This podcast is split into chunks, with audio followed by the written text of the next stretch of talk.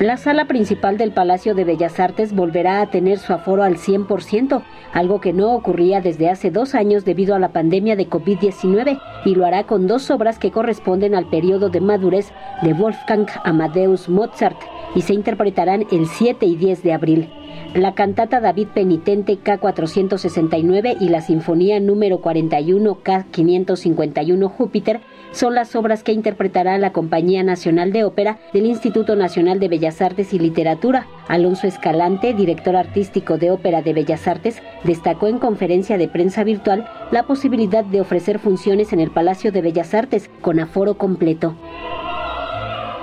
En esta ocasión ya podremos tener la sala de butacas del Palacio de las Artes, de la, sala principal, al 100%, hecho que nos da también la posibilidad de vislumbrar que estamos ya también ante una, un panorama más benigno para poder llevar a cabo nuestras actividades que se trata de dos obras fundamentales, no solamente en el catálogo mozartiano, sino también en la historia de cada una de las formas musicales a las que éstas pertenecen.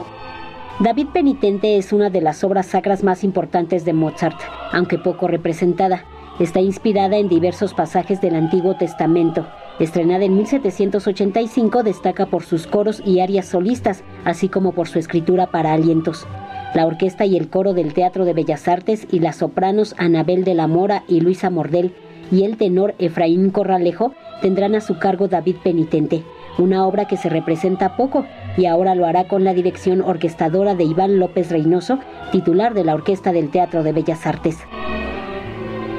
El David Penitente incluye tres números inéditos que no forman parte de la Gran Misa en Do menor. Es decir, gran parte del coro de la cantata David Penitente está en la Gran Misa en Do menor y fue también compuesta para una eh, ocasión específica. Por ende, Mozart reutilizó mucha de su música de la Gran Misa en Do menor en esta cantata. Pero esta cantata tiene también números originales escritos para esta, para esta obra, como son el área de la primera soprano,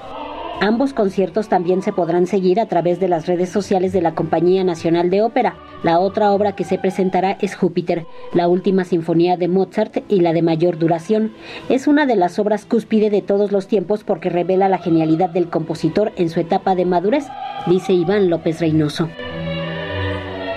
y la Sinfonía Júpiter en 1788, que si bien es una partitura sinfónica muy ejecutada, esta Sinfonía número 41, Júpiter de Mozart, de las sinfonías clásicas más programadas en el mundo y que además en la situación actual, dadas las condiciones de la orquestación misma, ha permitido que tenga un nuevo auge, una nueva exposición internacional por la plantilla de músicos que la conforman, es una novedad para la Orquesta del Teatro de Bellas Artes. La cantata David Penitente K469 y la Sinfonía número 41 K551 Júpiter se interpretarán el jueves 7 de abril a las 20 horas y el domingo 10 a las 17 horas en la sala principal del Palacio de Bellas Artes. Para Radio Educación, Verónica Romero.